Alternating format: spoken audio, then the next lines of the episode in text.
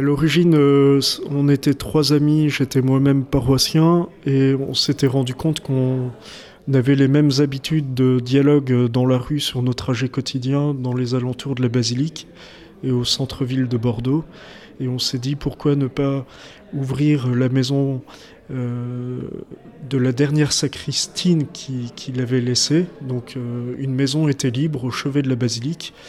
Et on a demandé au curé de l'époque d'ouvrir euh, la maison pour proposer un chocolat chaud au départ. Et puis après, on a proposé des repas. Après, on a monté un projet bibliothèque.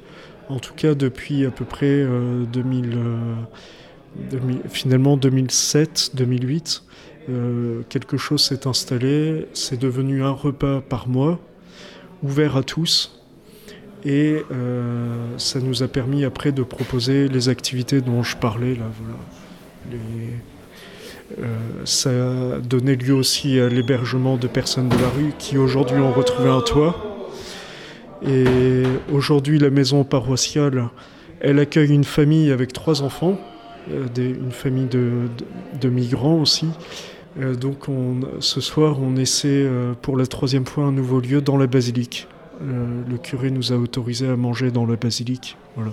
En fait, il y, a un turnover, il y a des, gens qui passent, euh, qu'on ne revoit plus forcément, il y a, euh, il y a aussi des, deuils, des, personnes qu'on a dû accompagner jusqu'au bout, parce que la, survie à la rue est malheureusement très compliquée. Moi, j'ai vu partir personnellement deux personnes. On a célébré les obsèques de Samuel en 2014, je me rappelle notamment.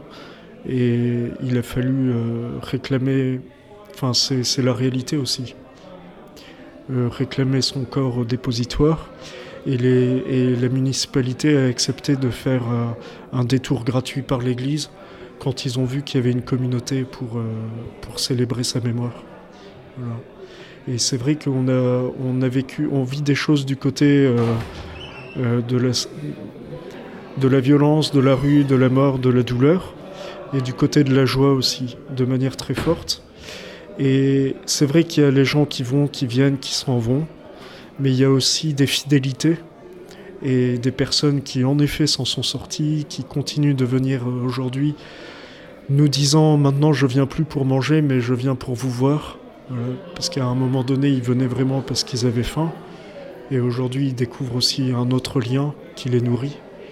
Euh, et, c'est vrai qu'on a de la chance de voir certains retrouver un toit, un travail.